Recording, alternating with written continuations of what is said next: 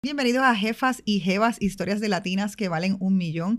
Contamos historias de mujeres exitosas en sus negocios con facturación millonaria, a la vez que entrevistamos mujeres expertas en finanzas que nos hablan de independencia financiera. Gracias por sintonizarnos. Sabes que tenemos sobre 50 episodios para ver o escuchar en tu plataforma de podcast favorita, Spotify, Apple. También nos puedes ver por YouTube y seguirnos en las redes sociales. Sabes que si quieres más información, puedes acceder a nuestro blog jefasyjevas.com, donde te damos recomendaciones y ampliamos la información recopilada en nuestros podcasts. Mi nombre es Celina Noguera y soy tu anfitriona y también la fundadora de MUA Design Agency. En el día de hoy tenemos un episodio especial de tips legales junto con el bufete de abogados Ferraioli, que son expertos en propiedad intelectual y derecho corporativo, con más de 10.000 marcas registradas hasta el momento y 600 patentes. Así que estamos sumamente contentos de esta alianza junto a Jefa y Jeva y tenemos la dicha de recibir como invitadas a Jefa y Jeva de la firma.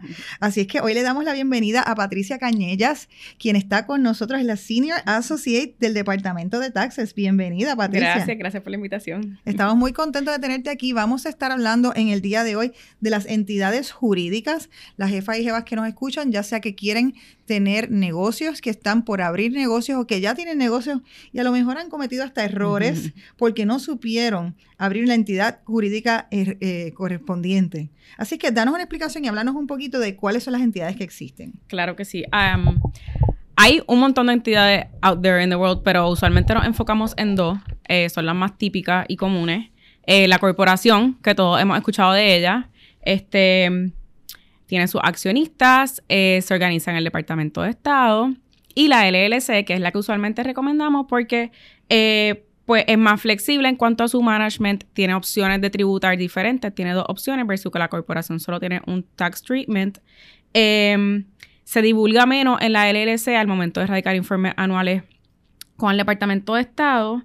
Em, y si, no me equivoco, la LLC realmente es, creo que es relativamente nueva, o sea, eh, no sé si lleva más de 10 años. Eh, como entidad jurídica que, había antes. Lleva más de 10 años, for sure, pero sí es relativamente nueva en cuanto a la corporación, que el estándar este, ente jurídico que conocemos de siempre.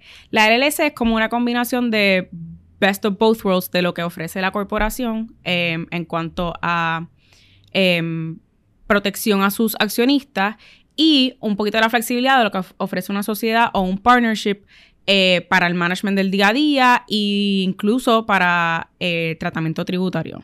Si una persona va a abrir un negocio, yo, yo he sabido de personas que eh, empiezan sus servicios como servicios profesionales, ¿verdad? A lo mejor no tienen idea de que quieren abrir un negocio como tal.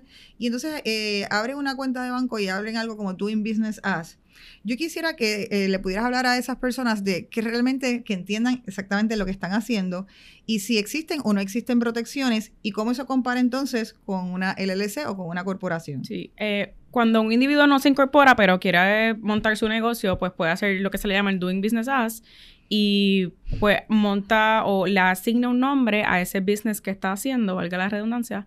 Y, por ejemplo, puede abrir una cuenta en el banco a nombre de XY Business y em, promocionarse en la calle o promocionar su negocio como tal sin estar incorporado. Obviamente, ese individuo, al no estar incorporado, no tiene las protecciones legales que ofrece una corporación o una LLC, este, porque usualmente la corporación o LLC sirve como ese shield entre el customer o el consumer y quien ofrece los servicios. Porque si tú, por ejemplo, quieres demandar a alguien, demanda a la corporación y no al individuo, y pues ya ahí entramos en otro legalismo. Pero, pero, esa, es, esa es la, yo creo que esa es una de las previsiones legales, o sea, hay dos previsiones legales por las cuales uno eh, hace una entidad jurídica y tienes esa protección legal y a la vez entonces la protección de taxes. O sea, estás hablando de, de que la protección del individuo, de que no vayan contra, contra ti, si tienes un negocio es sumamente importante al, decidir. Sí, porque no, o sea, si tú no te incorporas, pueden ir contra todos tus activos y si te demandan, pueden ir contra tu casa, eh, tus cuentas personales, tu dinero efectivo, todo lo que sean tus bienes personales versus que en la corporación, esa demanda iría solo contra los activos de esa corporación. Entonces te proteges tú como individuo legalmente. ¿Y cuál diríamos que es la eh, diferencia fundamental entre una corporación y una LLC? Bueno, la corporación es más estricta en cuanto a su eh, organización y solo tributa o tiene la oportunidad de tributar solo como corporación, la LLC, uno de los atributos más grandes que tiene es que tiene la opción de escoger si tributa como corporación o como pass-through entity o partnership, eh, que usualmente es más beneficial para los individuos o los socios de esa entidad porque se elimina lo que le llamamos el double tax Sí, ok. ¿Qué, ¿Qué, significa eso? Ya que eres experta en eso, me encantaría saber. Qué ok, la corporación, eh, como regla general, tributa a nivel de entidad. Eso significa que la corporación eh, rinde su planilla con el Departamento de Hacienda, tributa a la tasa corporativa y después, sobre ese dinero after tax que tiene la corporación en su cuenta, eh, distribuye los dividendos a sus accionistas. Esos dividendos a su vez van a la planilla de los accionistas y vuelven a tributar en la planilla de los accionistas. Por lo tanto, ese ingreso que llega a los accionistas ha sido doblemente taxed porque se, eh, se tributó a nivel corporativo, disculpa, y está tributando por segunda vez a nivel este de individuo. El partnership tax treatment o pass-through tax treatment que pueden escoger las LLCs no se ahorra ese double taxation porque la LLC sí tributa una, planilla a nivel de entidad, pero esa planilla es informativa. Es decir, en esa planilla la LLC eh, reporta los ingresos y expenses que tuvo para ese año, pero no tributa, es simplemente informativo. Ahora, esa LLC emite lo que se llaman informativas para sus socios y sus socios cogen ese ingreso y lo tributan una sola vez a nivel personal. Y eso pues obviamente te ahorra dinero porque no estás taxing el mismo income dos veces, sino que solo taxes una vez, usualmente a, eh, a la tasa que el individuo tributa. Mira, y entonces la parte de, yo, eh, me recuerdo hace un tiempo que las compañías tenían el INC en la parte posterior a su nombre. ¿Eso también es una entidad jurídica o eso es más para propósito? Eso es una corporación también, simplemente que tú le puedes poner el apellido de Corp, Corporation, Inc. Incorporation, pero está incorporado, así que la Inc. también son corporaciones. Muy bien. Y entonces, eh, si alguien eh, que nos está escuchando quiere registrar su corporación, ¿cuáles son los pasos a, seguir? Pues el primer paso es, eh, se registra con el Departamento de Estado de Puerto Rico, si lo que van a registrar una entidad puertorriqueña. y eso se hace online, es súper fácil. Tú entras al website del Departamento de Estado bajo una sección de corporaciones primero tú pones el nombre que tú quieres para la entidad y el departamento hace un quick search para asegurarse que más nadie tiene ese nombre. Que ya también tuvimos otro de los episodios que pueden ver, es el episodio de registro de marca, que sabemos que obviamente primero, lo primero que tienen que hacer es averiguar si esa marca está cogida o no. Exactamente. Pues el departamento de Estado... Pero, pero... Eh, aunque sé que ese no es tu, tu, tu renglón, pero una corporación se puede llamar diferente a la marca. Sí. Ah, exacto, que ahí entonces puedes buscarle otro nombre. Sí para que opere de ese nombre. Sí, así mismo. Este, pues tú escoges el, nombre que hayas escogido, este, lo pones ahí y si está disponible, eh, procede a llenar la información que el Departamento de Estado em, pide. Eh, dirección física, postal, email, número de teléfono, agente residente. Es bastante este, fácil porque es literalmente llenar los blancos. Sí, como em, las personas que nos están escuchando pudieran, si quieren, hacerlo. Sí. Este, y ya ahí eh, paga el filing fee que el Departamento de Estado cobra, eh, es diferente según si es corporación o si es LLC. Eh, y automáticamente, en cuestión de segundos, el Departamento de Estado te emite tu certificado de organización, tu certificado de incorporación o de formación, dependiendo si es corporación o LLC, y el recibo de pago. Y ya, literalmente, tu entidad está organizada within minutes. Eh, y ya, así es que se organiza una entidad en el departamento de Estado. Y entonces luego de eso tienes que sacar otros procesos, o sea, tienes que, ¿qué otras cosas? Ya tienes tu, certificado, eh, ¿te lo dan inmediatamente? Sí, inmediatamente te llega un email, al email que haya registrado la corporación, y el website mismo te lleva a un link con esos certificados para download. Y además, toda esta información es pública en el departamento de Estado, así que si for whatever reason se te olvidó o no lo grabaste, tú vas al Departamento de Estado, al registro de corporaciones, pones el nombre y te va a salir qué fecha se organizó, el certificado de organización, el certificado de formación. Así que eso es public information que va a estar ahí disponible para ti este, cuando lo necesites. Y bueno, después entonces cuando estemos anunciando este podcast, vamos a ponerle también las direcciones electrónicas por si la gente entonces quiere hacer el link, puede hacerlo. Claro. Una vez hacen eso, entonces como quiera hay otros procesos que hay que hacer. Sí, sí. Este, usualmente nosotros eh, ayudamos eh, con el proceso de seguro social patronal. Eso lo emite el Internal Revenue Service o el IRS. Eso es un seguro social, igual que tenemos nosotros los individuos, pues las corporaciones tienen su propio seguro social. En inglés se le llama EIN. Y con ese seguro social patronal, la corporación radica todo, sus planillas, este, cualquier solicitud ante agencias gubernamentales, es como su ID específico. Eh, una vez tenemos ese EIN, eh, registramos a la entidad en el Departamento de Hacienda. Eso se hace a través del famoso SURI, así que también es electrónico. Em, y es bien este, easy friendly porque también es llenar blanco. Tú vas al website de Suri, pones registrar cuenta nueva y ahí pues va llenando la información del negocio, nombre, fecha en que se organizó, em, dirección, postal eh, y física, teléfono, email. Y ya ahí te hace una serie de preguntas, eh, que si va a ofrecer servicios, que si eres una entidad exenta, etc. Em, y ya ahí estás registrado con el Departamento de Hacienda. O sea, ya el Departamento de Hacienda sabe que tú existes. Que yo creo que esos son, los, pilares más importantes, me imagino. El Departamento de Estado y el Departamento de Hacienda. Sí, porque aunque los dos son agencias gubernamentales, ellos no se conectan. No automáticamente por registrarte el Departamento de Estado a estar en Hacienda y el registro en Hacienda es, clave. Y en ese sentido, entonces sacas el registro. Eh, vamos a hablar entonces un poquito del IBU. ¿Cómo, uno es, ¿Cómo se sabe si la compañía paga IBU, si no paga IBU? En Suri mismo, eh, como parte del proceso de registro también, sacamos lo que se le llama el registro de comerciante. Ese registro de comerciante todos los negocios lo tienen que tener. Vayas a retener IBU o no vayas a retener IBU. En cuanto a si retienes o no IBU, va a depender de qué tipo de bienes vendes eh, o servicio y qué volumen de negocio tienes anual. Eso es un, o sea, un caso a caso, no te puedo decir eh, si va a tributar o no va a tributar. Y esa información, toda esa información te la pide Suri cuando tú solicitas el registro de comerciante. Pero si eres un negocio que, es de venta directa, sí, obligatoriamente tienes que pagar el IBU. No necesariamente, depende de tu eh, volumen. de negocio. Y Suri, como automáticamente hace ese análisis cuando tú le pones la información, ellos te piden una serie de información, tu volumen de negocio, te piden un NICE code, que es pues la industria en la que te vas a dedicar.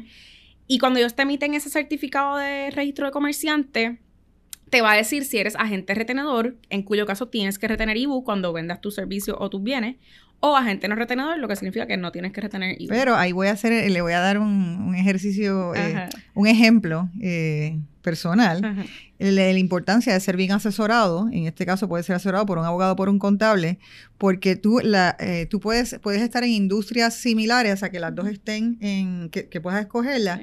y puede ser que una de ellas no retenga y otra sí y tú no lo sepas. Y entonces pongas erróneamente la que sí retiene. Así es que esas son las cosas buenas de siempre estar asesorado por alguien que, tiene experiencia. El Código de Renta Interna, que es lo que regula el IBU, em, es bien específico en cuanto a qué, hace falta para retener IBU o qué, nivel de negocio o industria es la que retiene IBU. Y ellos mismos definen qué es tributable y qué no es tributable para propósitos de IBU.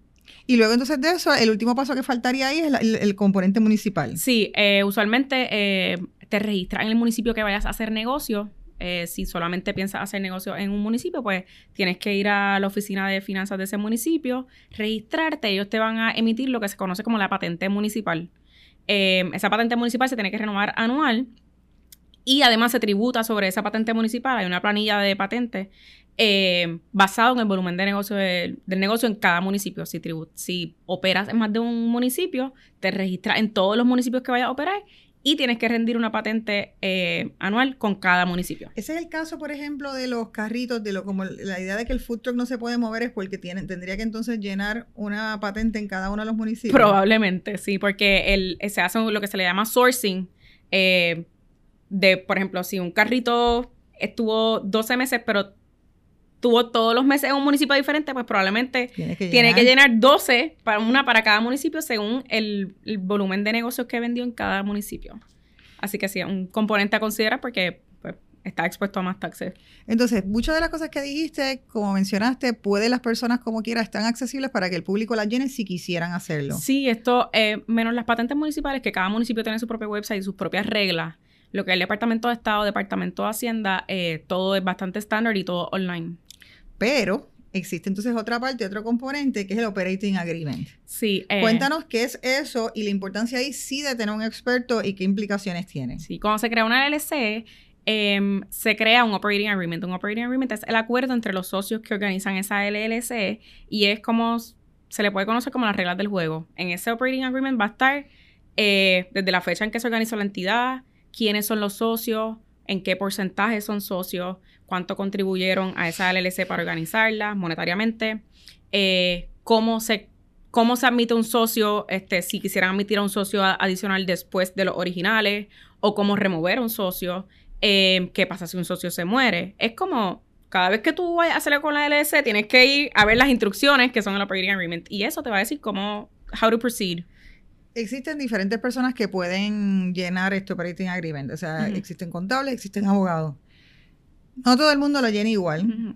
Cuando a veces te hacen preguntas y tú empiezas el negocio, no necesariamente tú, tú has pensado en ese scope de hacia dónde tú quieres que vaya la empresa. O si en un futuro tú no lo tenías preparado para, para que venga gente a aportar dinero o para que venga otro socio que es un socio que, trabaja en vez de que aporta capital, ¿qué, uno hace en ese momento cuando, cuando llega a ese momento? ¿Cuán delimitante es o cuánto se puede cambiar y, qué se necesita para cambiarlo? El Operating Agreement eh, se puede enmendar, es un documento vivo, este usualmente... Em, hay gente que organiza entidades y ni siquiera tiene un operating agreement porque lo desconocen y lo vienen a hacer años después. Sí, eh, eh, pero se puede enmendar usualmente con el eh, pues, con la con el approval de todos los socios, pero se puede enmendar para cualquier tipo de de lo que quieran hacer los socios, o sea, ya sea incluir socios nuevos, cambiar las reglas del juego, para lo que sea, un documento vivo que se puede enmendar cuantas veces quieran.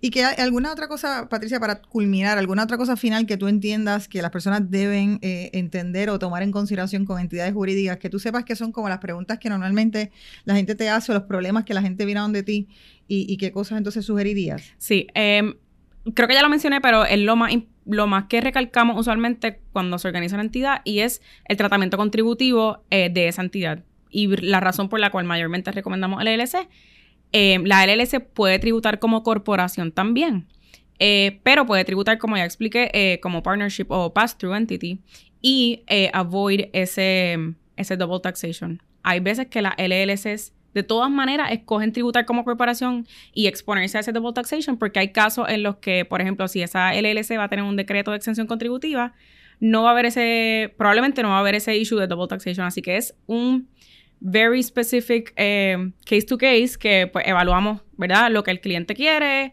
eh, qué quiere sacar de esa LLC, qué son las actividades que quiere hacer. Y entonces determinamos, eh, pues, cuál es el la entidad correcta y el tax treatment correcto. Pero a mí me parece que esa fusión que tú tienes, por ejemplo, de abogada y contable es sumamente importante. He estado leyendo precisamente el libro este, recientemente eh, cuando se trata de real estate y comprar real estate, etcétera, que es otro mundo que me encantaría eventualmente hablar de, qué entidades se pueden hacer entidades eh, jurídicas para comprar eh, inversión en real estate. Eso es un tema que vamos a dejarle en el tintero para un próximo podcast que me encanta. Pero este, lo que estaba leyendo es que tú necesitas un licenciado o contable o un team, no para evadir los taxes, sino para entender la forma de pagar menos. Así que ahí es donde entra el expertise, porque uno pudiera, si no se eh, está asesorando correctamente, uno pudiera estar dejando mucho dinero fuera de la mesa. Sí. Y yo creo que ese es el aprendizaje más grande. Y, poder este, ahorrar lo más posible desde el principio, no, don't let it be too late para que pueda organizarte desde el principio. Muchísimas gracias, Patricia, por estar con nosotros en el día de hoy.